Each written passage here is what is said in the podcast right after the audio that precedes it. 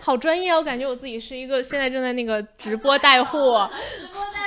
我感觉我已经可以开始了，家人们，大家好，这里是小动物直播间。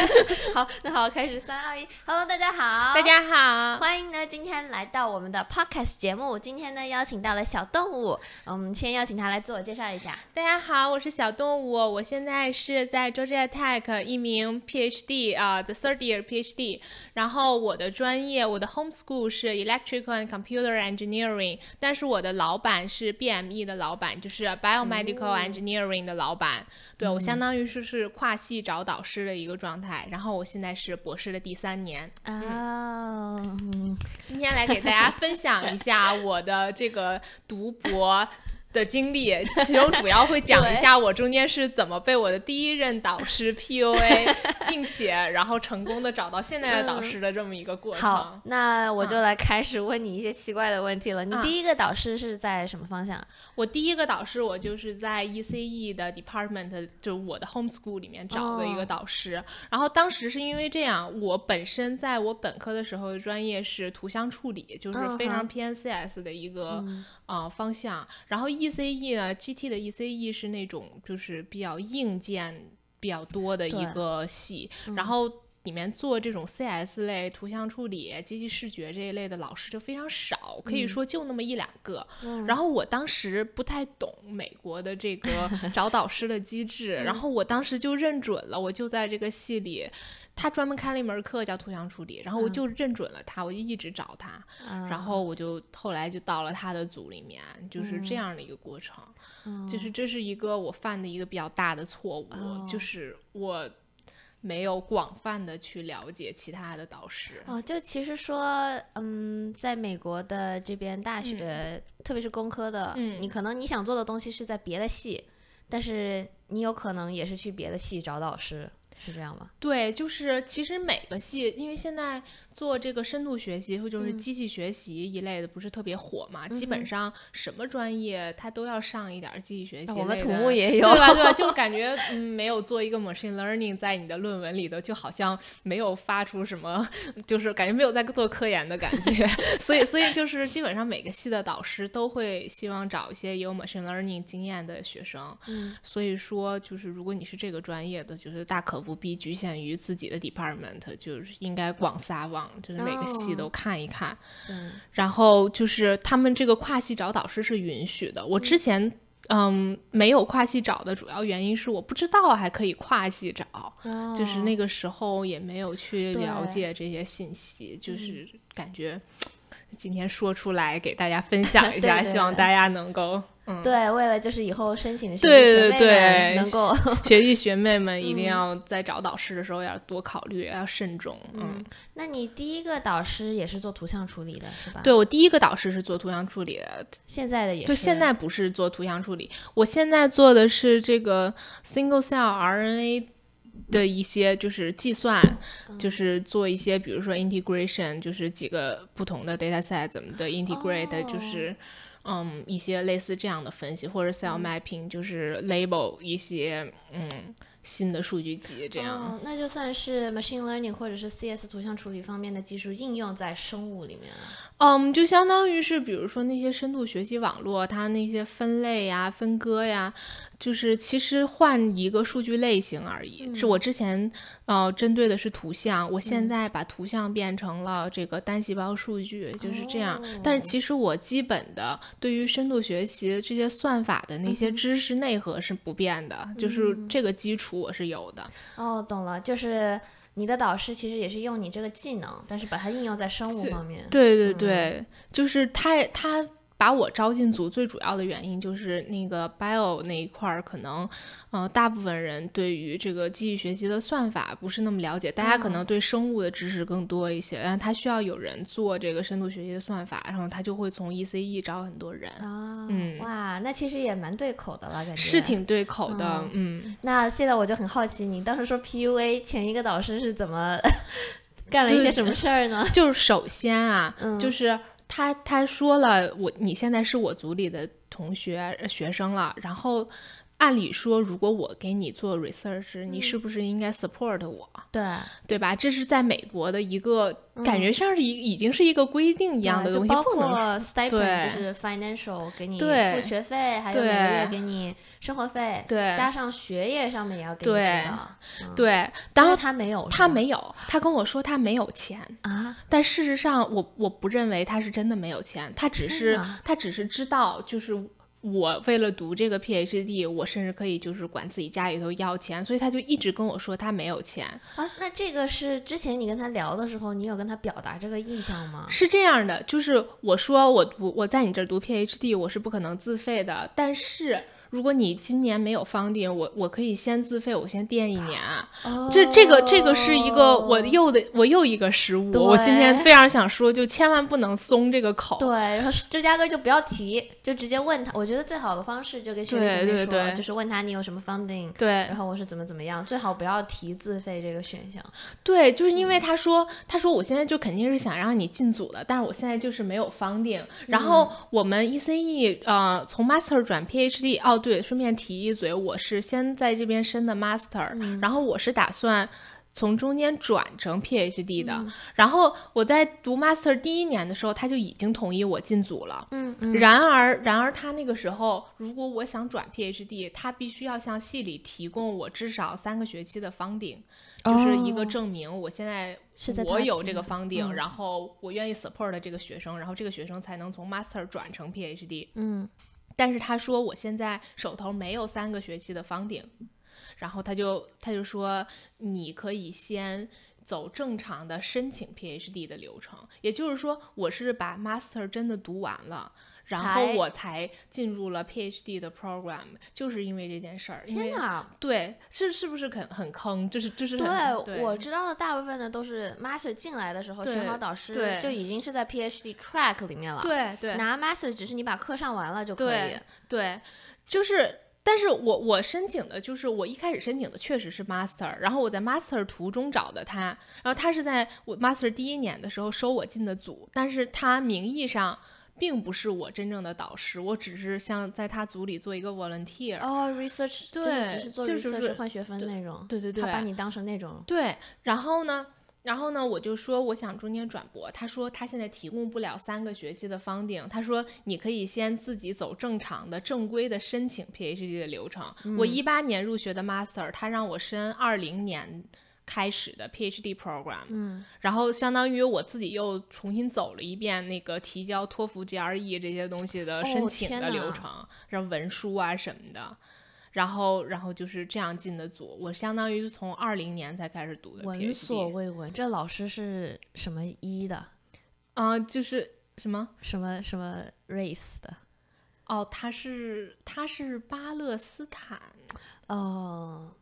好的，大家各位注意一点，是，当然不能一棍一棍子打死。对对，这个这个这个我不确定是不是跟这个种族有什么关系，但是我个人觉得他他这个人的行为确实是挺恶心到我的。然后中间他不是就是，嗯，我进他的组了，然后一般新进他们组的人都要给他那门图像处理的课当一年的，不是当一年，当一学期的 TA。嗯。然后我在当 TA 的途中，他真的是就是那些答疑呀什么的，他就艾特我，他就说你怎么还不回复？我那时候上着我我一个学期上着十二学分的课，我我还给他，对我给他当着 TA，然后 TA 还不给你钱是吧？TA 是系里给我钱哦。顺便提一嘴，这个 TA 系里给我的钱是一个月一千四百八十三刀，包学费吗？啊，包学费，但是我但是我一个学对，其实最重要的是学费，所以我我对 T 系里给我 TA 这个工资，我其实是没有什么意见的。但关键是这个钱其实按理说是系里头给我出的，而且 TA 其实算是 half time 吧，就是二十个小时一周。没有没有，他给我算的是三分之一，是应该是十三十三个小时。那那还好，那还好，那还好。我觉得系里比你们的导师厚道多了。但是。但是就是，嗯，他他就是非常的 push 我，就是你相当于也不是你给我的钱，对我只是系里给我的钱。然后他那个时候真的是大量的任务交到我身上，然后他每天晚上的时候给我打好几个电话啊，就是不停的给我打电话，他说 Did you 怎么怎么怎么着？Did you 怎么着怎么着？然后说我不管，You fix it。就是他，他基本上就是我那段时间每天晚上在实验室里头哭，就被他骂的。天呐，就是好心疼。对对对，然后然后他还就是要求我们每个人 research 写那个日志嘛，嗯，就是每天做了什么。然后他觉得他觉得我有几天没有 update，然后他就开始发邮件给全组的人发邮件，然后说你不好啊。他没有指名道姓的说我。但是大家都能看得出来，他说的是我。然后他在这个邮件里面，就是用那种 F word，就 什么，就很很难以置信嘛。他真的用 F word。哇，他他是 tenure 吗？他是。哎呦，那没办法了。哎，不过 Georgia，我不知道这个。我我我现在其实在想，我要不要毕业了，把这个 report 给系。我觉得你要毕业，你可以，你可以现现在现当然你毕业了可以弄，现在我觉得我现在我不想弄这件事情，但是我真的我其实我咽不下这口气。我今天最想说的就是那个，他为什么他为什么在给我发邮件的时候用 F words 这这件事情？他是不是 sexist 啊？就是性别歧视？因为我同事，我觉得我有一个同事是性别歧视加种族歧视。我觉得他不是性别歧视，我觉得他可能。我不知道他，我不知道他是不是有一点点种族歧视，因为有可能，因为我的那个同事他是就是南亚那一块的，啊啊，就是之前有就好多年前那一块区域弄过中国大屠杀的那一块区域，就是，哎呀，我之前跟另外一个同事聊，我同事跟我提到这个事情，嗯，印度那一块吗？不不不不不，就是跟我们长得很像的，具体我们可以下播之后再聊。就所以后来我才想到这件事情，我觉得你真的可以收集一下证据，因为其实 U G 就是 Georgia 的这个 system 最近就是说 tenure 也可以被开掉了啊，所以过过几年说不定你可以 report 一下，而且至少你报出去了，对其他学弟学妹知道可以避免一下。嗯嗯，我就是感觉他对于呃中国人就是有一种就是觉得中国人好欺负，我觉得他可能是那种感觉，就我有好几个学长。不只是我被 PUA，就是我那些学长也是，就是不给钱，就而且我是属于我 master 的状态，我在你组里做 volunteer，我还没有正式转成你的 PhD，你不给我钱，我甚至觉得理理论上对还是合理的。他有两个学长在他组里面了 PhD，然后他不给钱，这怎么他不给钱？然后那学长怎么办呢？他们自己去找 co-advisor。就是他再去找另一个组，然后那个 co-advisor support 他，然后是个大佬，然后他天天在那个 co-advisor 那儿干活，然后写文章，最后还要捎上他。那干嘛不直接转组呢？就是可能不想把关系搞僵嘛，就是所以说他觉得中国人好欺负嘛，然后他还要背地里，就是我进组的时候，他还要跟我说说，你知道为什么那个同学我不管他吗？就是因为呃，我录他来的时候他是这副面孔，我录进来之后他完全就变样了，怎么着怎么着的，他也他也不愿意帮我干活什么的，那你也不给他钱，然后人家当然要找 co-advisor，然后给 co 谁谁给我钱我给谁干活，你说是不是？我发了文章我还带你。你那个师兄发的都是特别好的顶会文章哦！天哪，这这这个人是不是心理有点问题啊？就他是有点问题。我我觉得大家申博还是得多看看自己导师的德行。那他会找事儿，就是我不是唯一一个从他们组被逼走的。我我我我说两个例子吧。第一个例子是 Alex，他是 E C 一直给我的 mentor，然后正好我们俩都在那个组。然后这个 Alex 这个人呢，可能心思上是学生吗？对，嗯，他是美国人啊，然后我觉得他可能心思上有一点敏感，然后，然后这个我这个前导师呢，他就不喜欢这个 Alex，然后就是在这个组里头，Alex 可能过得不快乐，然后他最后就直接被被他踢出组了，就是 what？他发邮件，就是说怎么给给整个组的人发邮件，让那个 Alex get out of my group。就是当天早上直接让他收拾东西就走，然后然后那个人就被逼走了，相当于，然后我再也没有见到他。等到再过了一年的时候，我听到的是什么消息？系里头发了那个 Alex 的死讯，他去世了，已经。就就是，我记得前段时间也有听说过有有博士生自杀的。就我觉得 Alex 就是。我不确定跟他有多大的关系，但我相信一定是有关系的。天哪，这个人良心不会痛吗？他良心不会痛，然后他没有良心。他他在发完戏里发完那个邮件的当天，然后就说我们明天的组会，我们集体来悼念一下 Alex。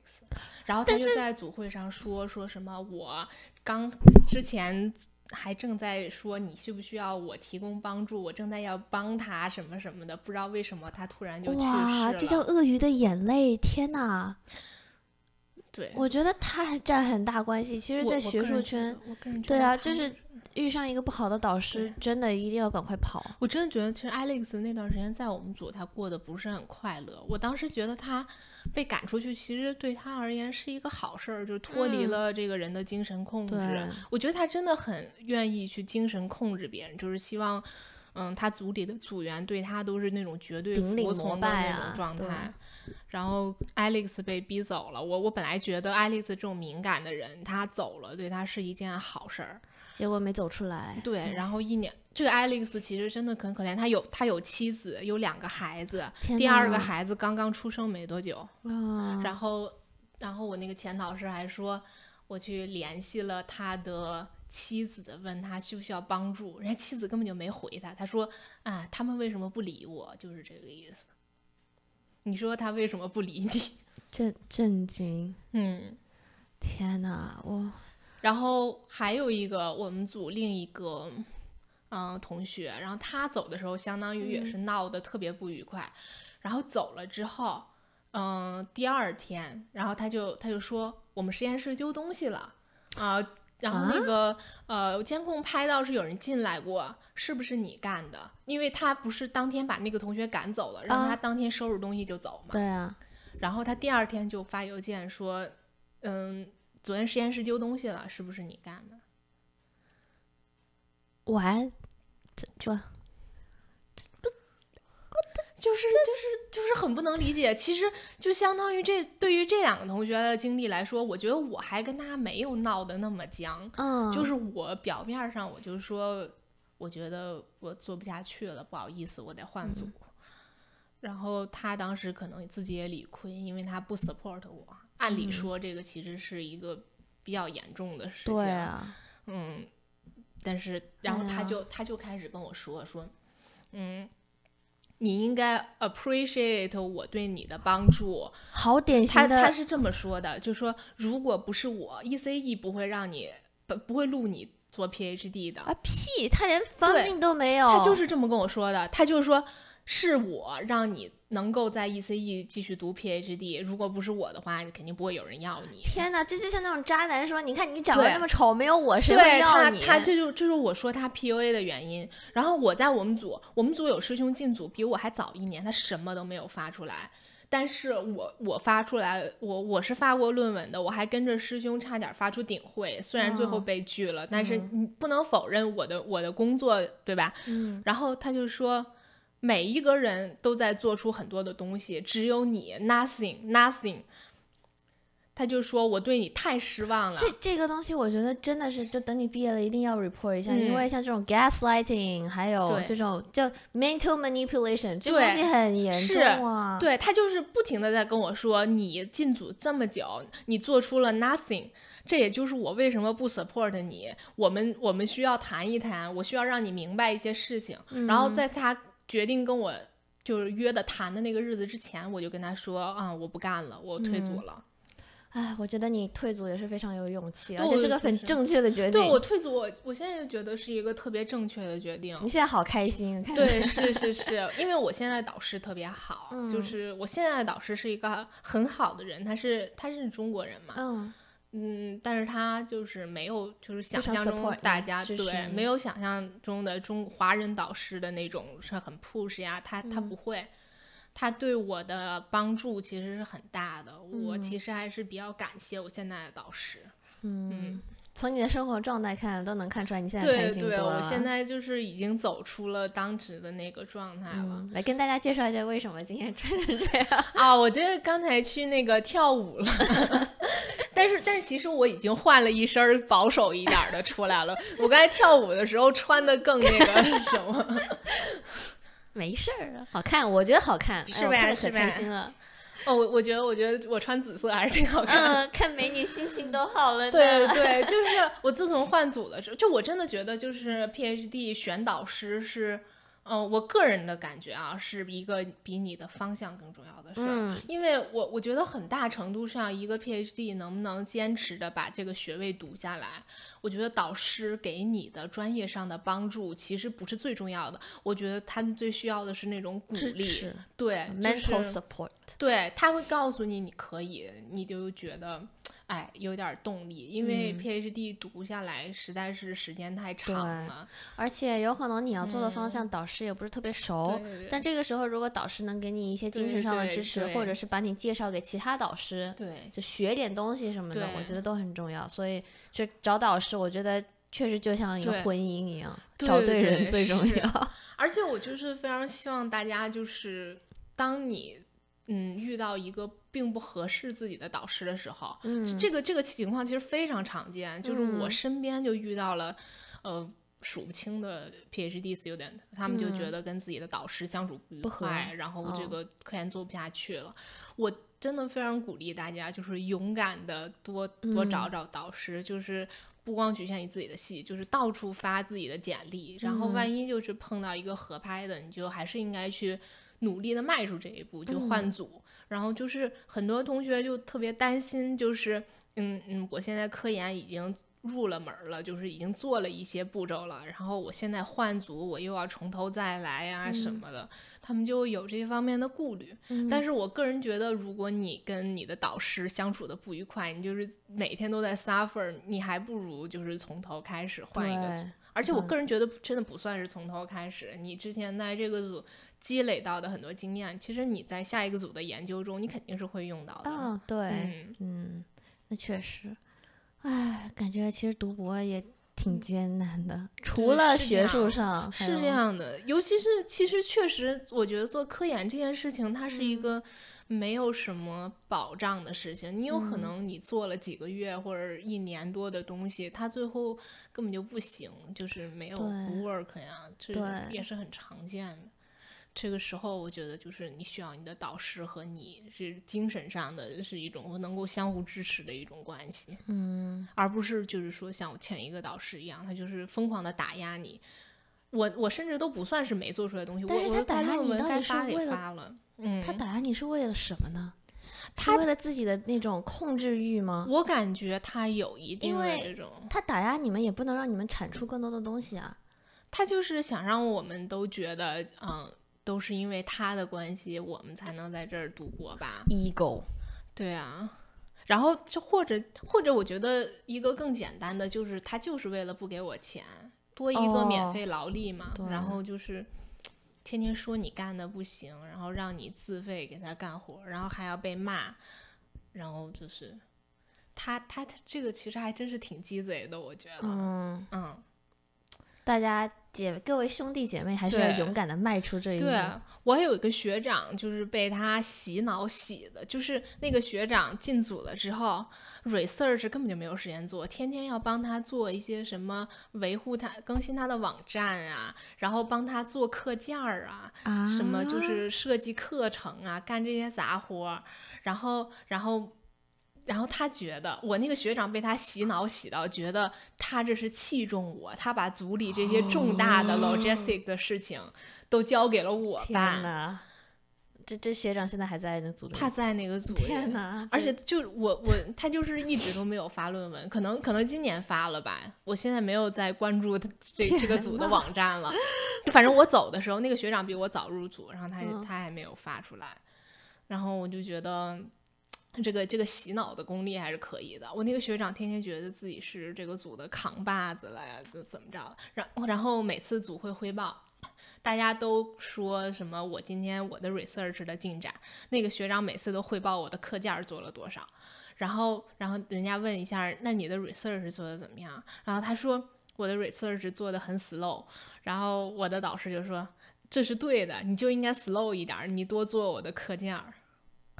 他让他不要不要花花精力做 research。天哪！就我真的我真不知道，如果你一个 PhD student 到最后，你要是被他反手坑一下，他何去何从？对呀，你想你根本发不出论文，你到了时间点该 propose 了，该 defense 了，你没有东西，那反手就把你说。对，那我嗯，我我不确定他会不会这么做，但是但是你不能把希望寄托于他的人品。嗯，你要是手头没有论文的话，我觉得这个事情其实挺慌的。对啊，哇哦，真的天天做杂活，然后自我感觉特别良好。还好你跑出来了。对，我觉得是的。我那段时间其实就是精神上，我觉得非常的就是压力非常的大。就是我那个时候每天就是在家里头躺着，然后我也不想干活，就我感觉那段时间我可能要去有点抑郁。对，我觉得我要是查一下，我应该是会有抑郁。就那个时候我还会就是就是暴饮暴食啊，就是每天。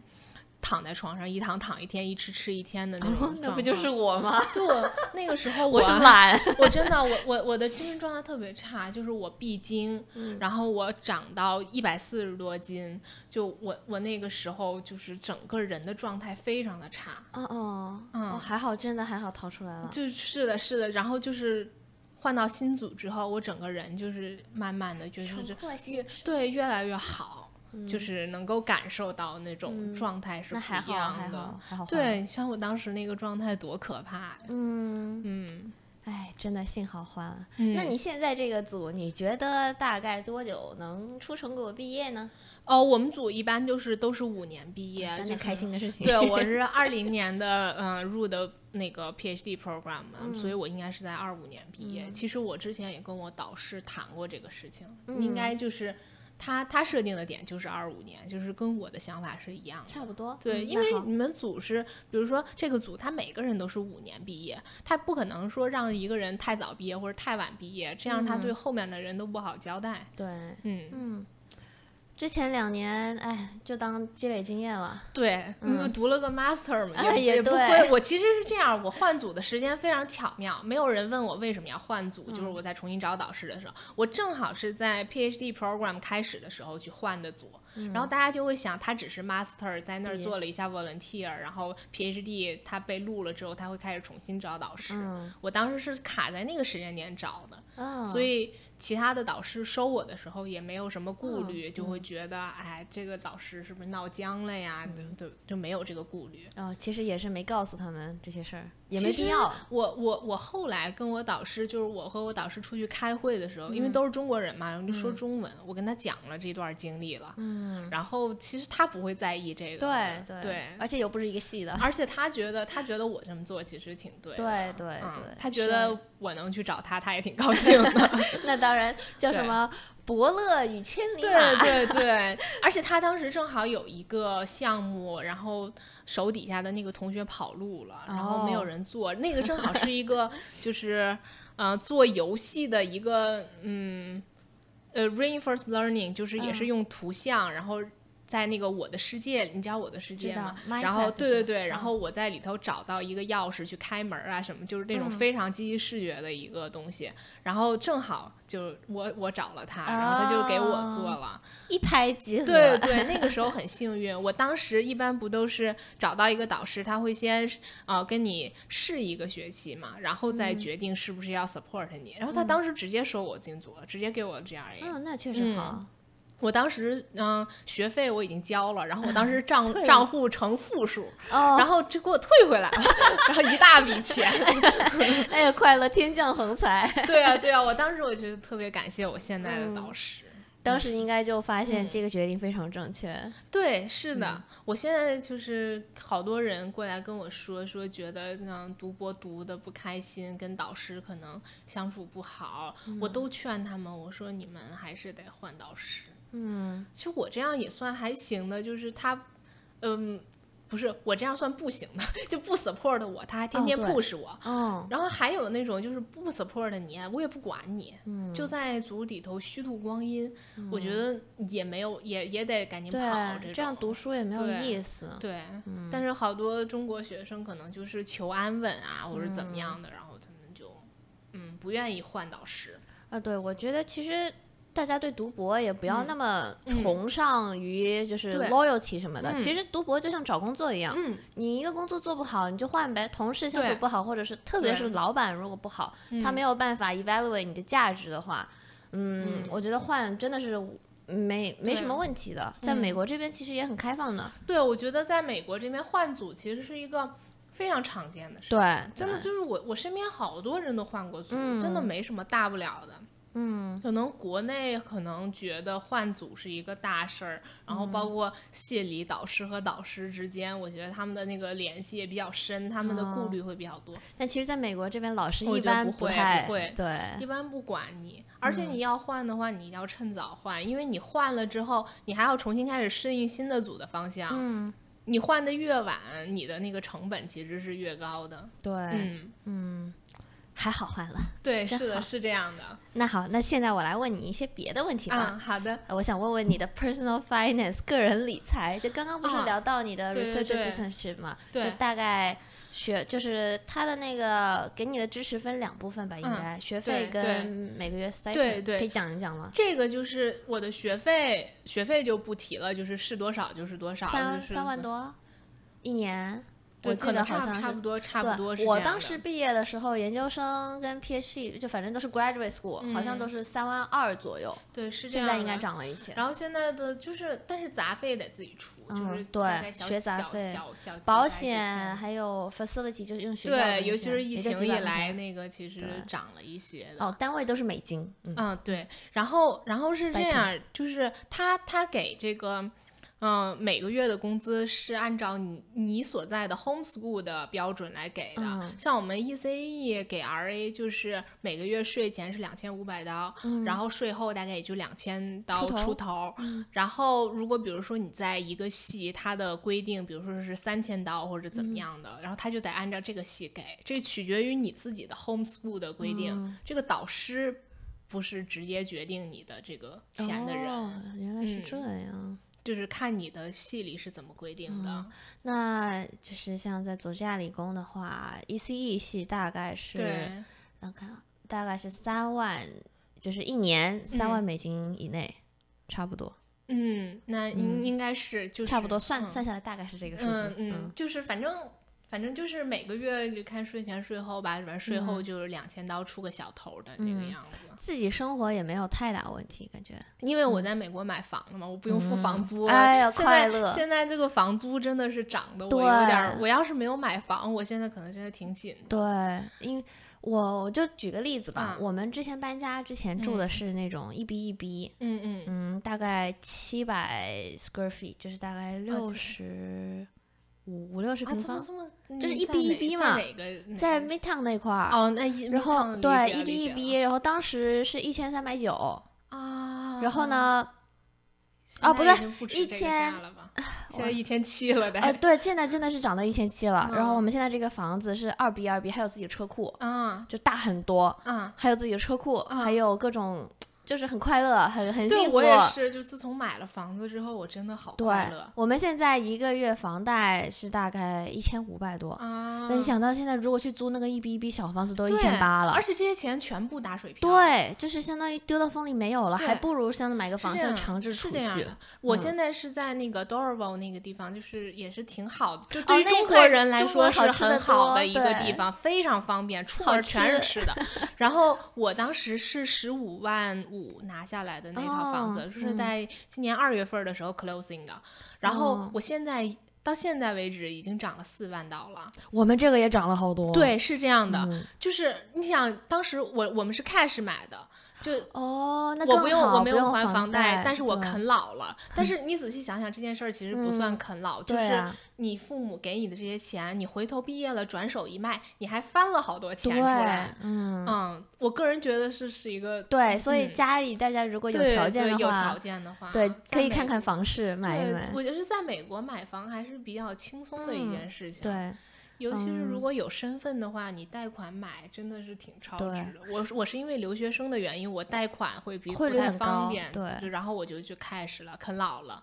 嗯，就我们的首付也是啃老啃来的，就我就很少一下老啊，只用百分之二十就可以了，没有关系，这个钱都会回来的。那个房租真的是打水漂了。我之前住在 East Cobb 那个地方，那个地方就是对华人来说就是不是很方便，就是它呃和中国社区的一些东西分得很开。然后那个地方，就是我我当时也是一个一 B 一 B，但是比较大，可能能有九十多，可能小一百平那个样子。然后我们每个月是不到一千三百刀。嗯。那现在不一定了，但是我们就觉得租房这个，一个是你所有的钱花出去就花出去了，还有就是你住的特别的不舒服，他他经常会有各种检查什么的，他会进你的房子来。然后我们当时觉得算了，自己买一套，嗯，非常明智的选择，对对对，真的，嗯，哎，那平时有做什么小理财吗？除了买房，我没有做过什么理财，我就是一个。Saving account，然后再加一个普通的 checking account。哎，那你有四零幺 K 吗？就是退休账户？没有。学校可能有是吗？嗯，那我就可以，我觉得可以看一看。但是主要是我也没有什么财可理。哦，四零幺 K 它是这样的，如果你以后不确定以后要不要留美的话，我觉得这个可能是一个没必要做的东西，因为对于博士生来说，学校可能不会给你 match。但是像我们工作的话，退休账户是我往里面放多少钱，公司可以补百分之五十，就相当于免费给我的钱。那我觉得我男朋友可能有这个东西，但是要看他退休就是。首先要看他公司 match 不 match，而且公司一般有个 limit，比如说我们是百工资百分之六，他会 match 一半，多的他不 match 了。所以最好的策略对于我来说就是把工资百分之六放进去，因为这是免税的，你在退休之前不能拿出来，拿出来要付百分之十的 penalty 加补税。但是公司已经给了百分之五十了，我个人觉得已经很划算了。这个是啊，就是如果有的话，就应该我也觉得应该对，可以看一看。还有另外一个账户叫 Roth IRA，嗯，这两个比较常见。Roth IRA 是税后的，嗯，就你已经付过税了，但是呢，你把你的本金放进去，每年可以放六千，放进去了以后呢，你可以买股票或者买基金，你的本金可以随时拿出来，但是你的赚的收益。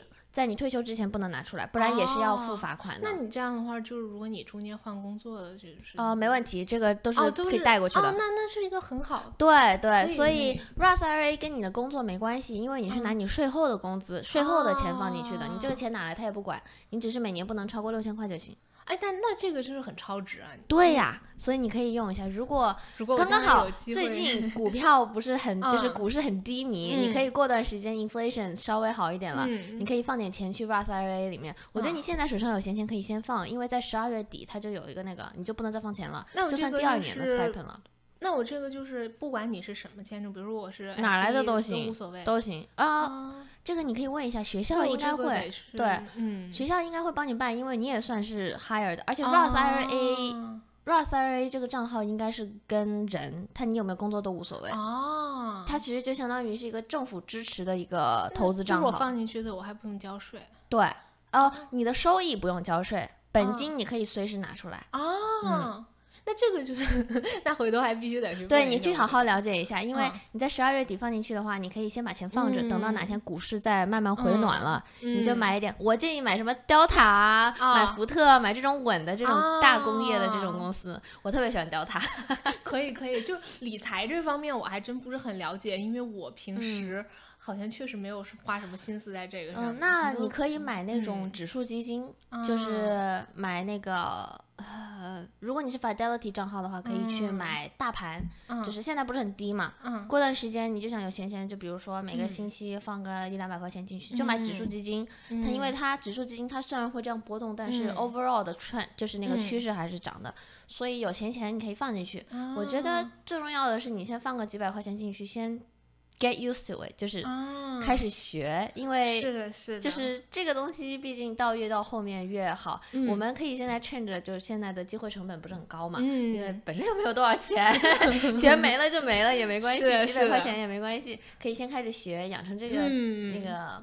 投资的习惯，对对，先先明白一下这个钱除了放在那儿，还有什么其他的去处？对，等你以后毕业了有工作了，钱多了，你就可以开始真正投。就我的问题就是，我就天天就不想这些事情，就从小就对钱也没概念。我以前也是这样的，我之前是因为我爸，嗯，我爸他看我频道的，我要跟他说一下，他小的时候，股票亏得很惨。我小的时候，就是我大概十来岁的时候，已经有三万块钱的巨款红包，他给我放到股市里面没有了，太过分了。我小的时候其实对股票印象很不好，但是后来想了一想，就是主要还是工作毕业了之后，嗯，觉得。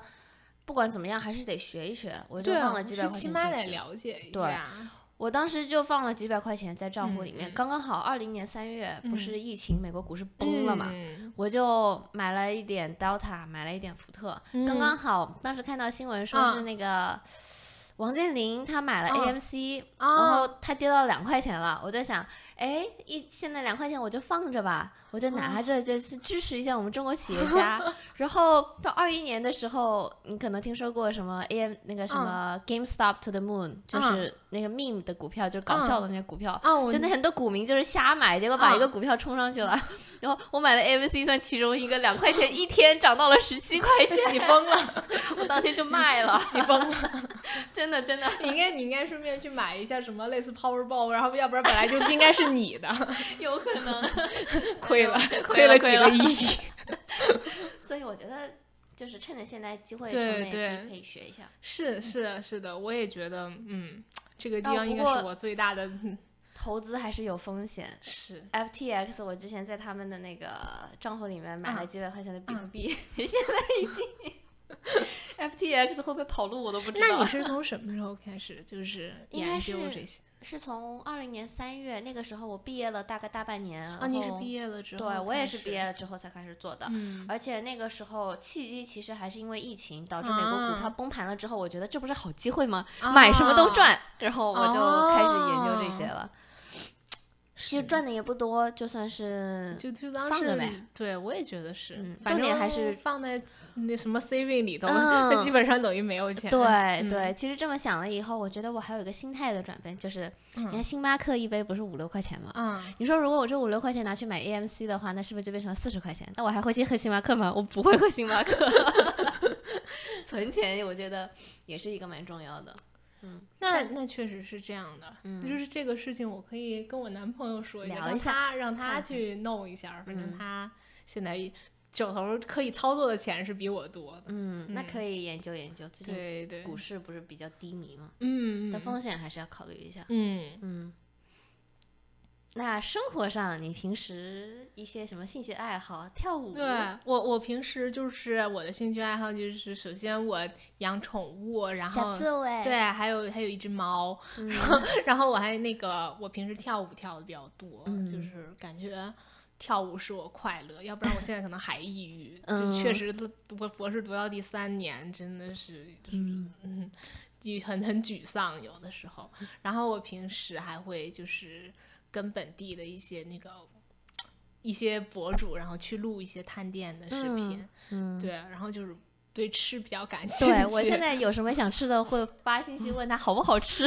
我那个我那个确实对吃特别感，就是天天在外头。我特别喜欢看你朋友圈，是经常看，哎，哪里又有好吃的了，然后接下来截个图。我就我还我还怕大家就是 嫌我烦。我喜欢看，哎，你也可以，如果你怕大家烦，你可以发小红书呀。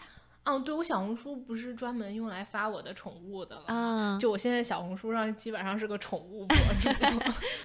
哎，就就其实我有一个不好的习惯，就是我不做饭。我不开火，我我现在也不做饭了。我家里唯一开火就是煮鸡蛋，就你知道，你知道，就是但凡那个汤汁儿在那个锅上的我都不干，就是煮鸡蛋不是连汤汁儿都不会沾上，对，我就只干这一件事儿。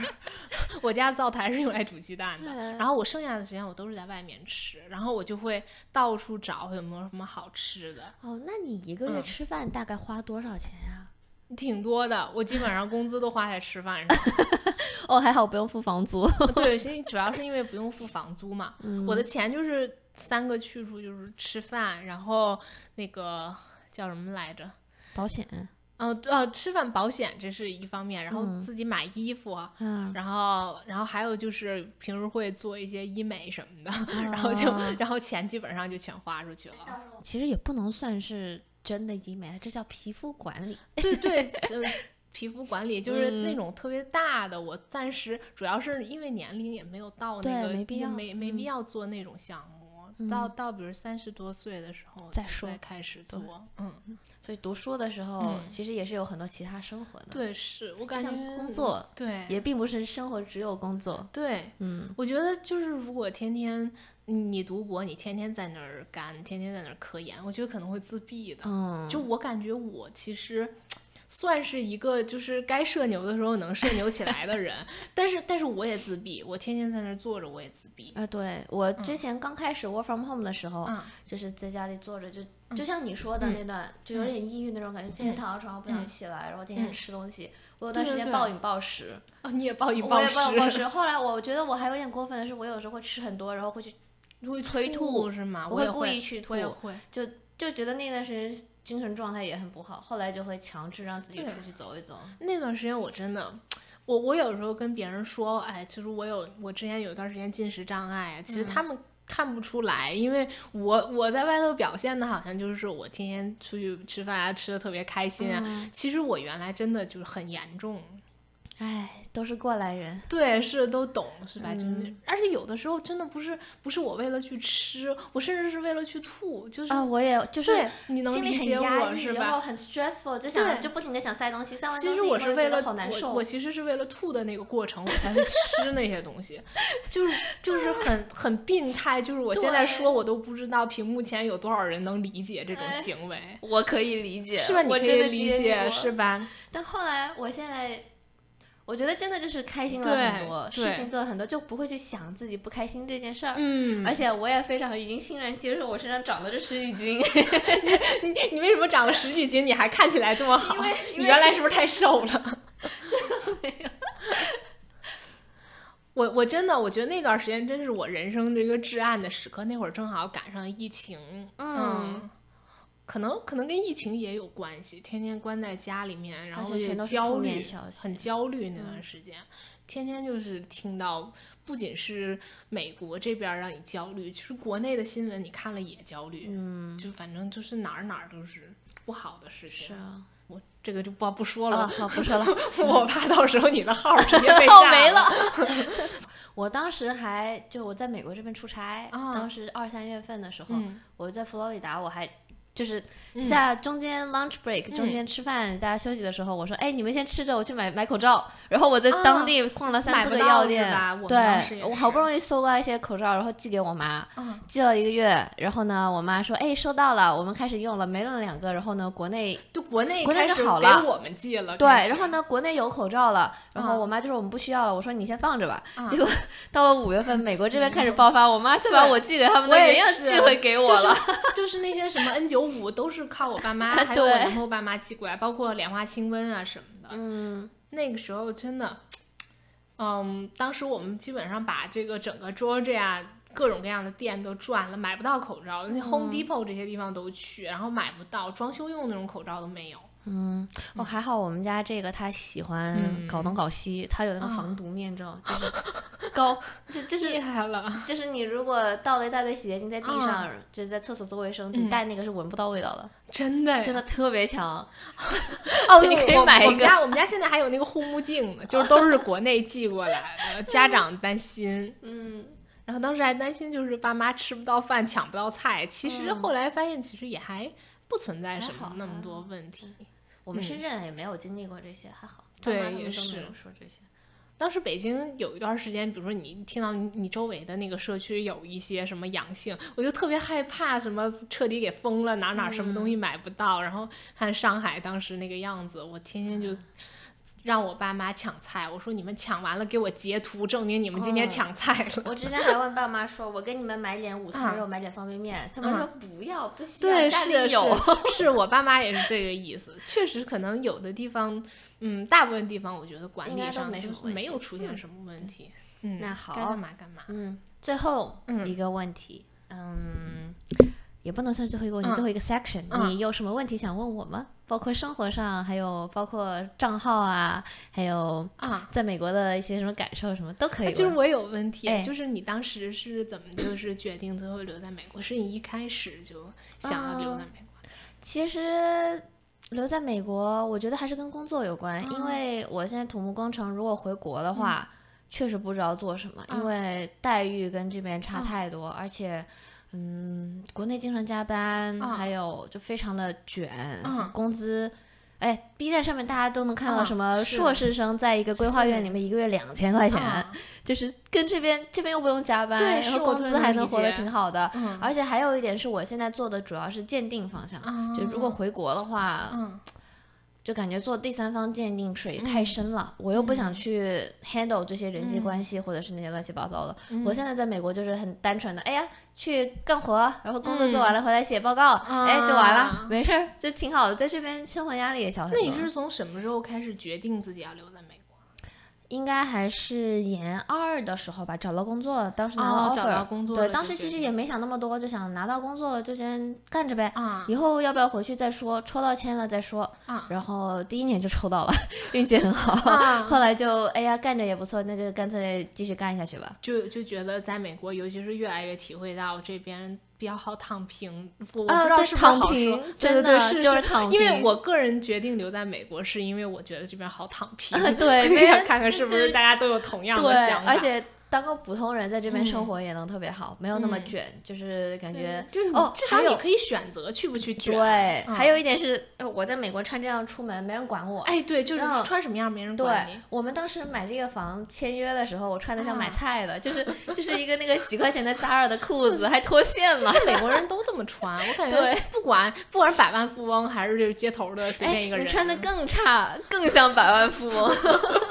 真的，在美国穿的越随性越有钱。对对对对。像我之前看了一个 podcast，就是一个 study，他说，嗯，在游艇俱乐部，他们那些销售是怎么辨认一个人是真的能买得起的？如果你穿的名牌或打扮很精致的话呢，他们知道这些人呢，他们是为了面子，不一定买得起。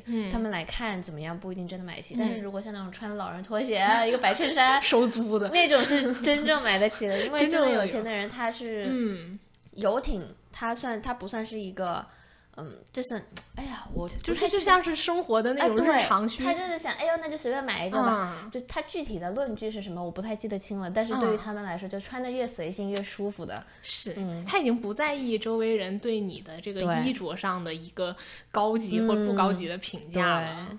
他只在乎自己舒不舒服，所以呢，我现在虽然是钱包没有到那个地步，心态已经很稳定了。在美国 待久了，确实，我我从我刚来美国的时候，我带了一箱高跟鞋，我全都闲置了，一次都没穿。我也没有穿过。就你是穿高跟鞋特别奇怪，在这边，而且这边在那些如果你要面见客户的那些场地，一般就只有律师还有咨询师，他们要穿的稍微正经一点，但是女生也不一定非要穿高跟鞋。他们很多人穿牛津鞋、平底鞋就就过去了，也很舒服。嗯，所以我觉得，嗯，还有一点是，我觉得美国社会对女生的包容性很大。是像我们公司土木是一个比较传统的，就大部分都是白人老人，但是也有很多女生，还有现在很开放，就是包括很多女生，还有呃别的种族人，包括印度人都有越来越多的。是这样。还有更重要的一点是，我们这边休产假。对对对，没有问题，我能够感受到。正经公司都没有问题。这这个这个我是真的真的有考虑到，我我确实觉得美国整体的环境对女性其实是有。虽然休产假没工资，但是呢，你想休多久休多久，你回来你的工位会保留。包括我有一个同事，我就压根没见过他，因为我开始工作的时候他刚开始休产假，然后没多久就疫情了嘛，就从来没回过公司，然后。好不容易要回去公司了，她又怀孕了，所以我就压根就没见过她。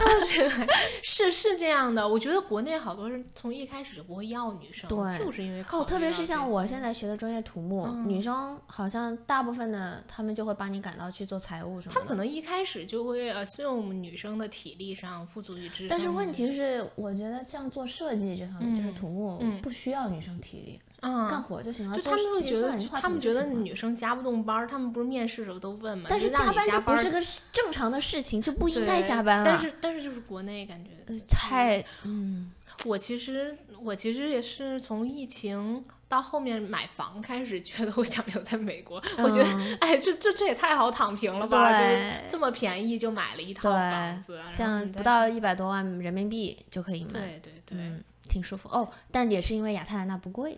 嗯，对，亚特兰大的房价现在反正也在飙升，对，越早买越好。对，我当时就在想，我到时候这个绿卡，回头想想怎么办。其实，嗯。不难申，不难，但是时间要很久。H1B 要看公司，有的公司是你一抽到 H1B 就会给你申，有的公司是你要工作三年。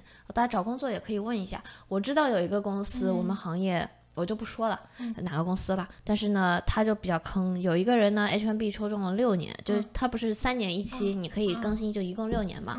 H1B 他六年到期了，这个公司不给他办，就他就只能回去了，就很惨。我有认识一个朋友。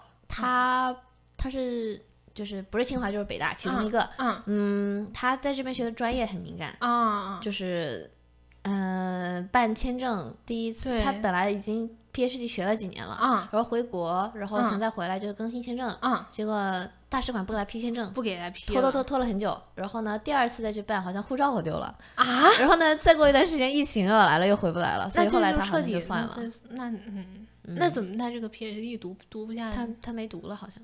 嗯，其实其实各有各的对，也不一不好吧。现在他工作也挺好的，我觉得。我现在觉得其实赚钱才是，就起码你不管怎么样，你说你在美国，我觉得赚钱就是正正道，就是那种感觉，就是你只要钱赚够了，你自己过得开心就行。嗯，是不是 PhD 也这么对？其实我觉得在美国这边就。像我们都是至少有本科跟研究生文凭的这种背景情况下，只要你不 socially awkward，而且只要你愿意干活，一般都能活得不错。是，就是就是，我觉得就是起码你能选择你是要卷还是要躺平。躺着也挺好的。对我，我现在就是想赶紧毕业了，然后我就躺下。哎，对，其实在这边生活压力真的也不大，在那些便宜一点的地方，我有个同事，他就是他自己工作，他的哦。哦，这不是我同事，是另外一个人。嗯嗯，我听说的啊。嗯嗯，因为我同事他妻子也工作，但是呢，也有人，包括就他只有自己一个人工作。嗯，然后他的太太在家做全职，还带了三个孩子。你看他一个人的工资都能养活一大家。是这样的。嗯，我现在就是我男朋友，他现在已经在相当于在花旗做全职了嘛。他虽然还没有毕业，但是他已经算是全职了。然后他现在的工资其实养我和他两个人是完全够的。嗯嗯。我们俩也是，就是他是 PhD，我我们俩现在工资已经算中产偏上了。就如果你看美国的，美国的中产线是五万美金，你知道吗？真的吗？家庭五万美金，不是五万美金是一年，一年，一年。所以我们都已经是中产阶级以上了。这数据可能有差别，就是我可能记错了，或者但是反正五万块钱肯定是没有问题了。那好，还有什么别的问题吗？嗯，我们目前就这些问题了 然后我们会私下聊一些不能给大家听的东西。那今天节目就到这里啦，那谢谢大家关注，拜拜。对，艾特我一下，找我的小红书。好，各位拜拜，拜拜，拜拜。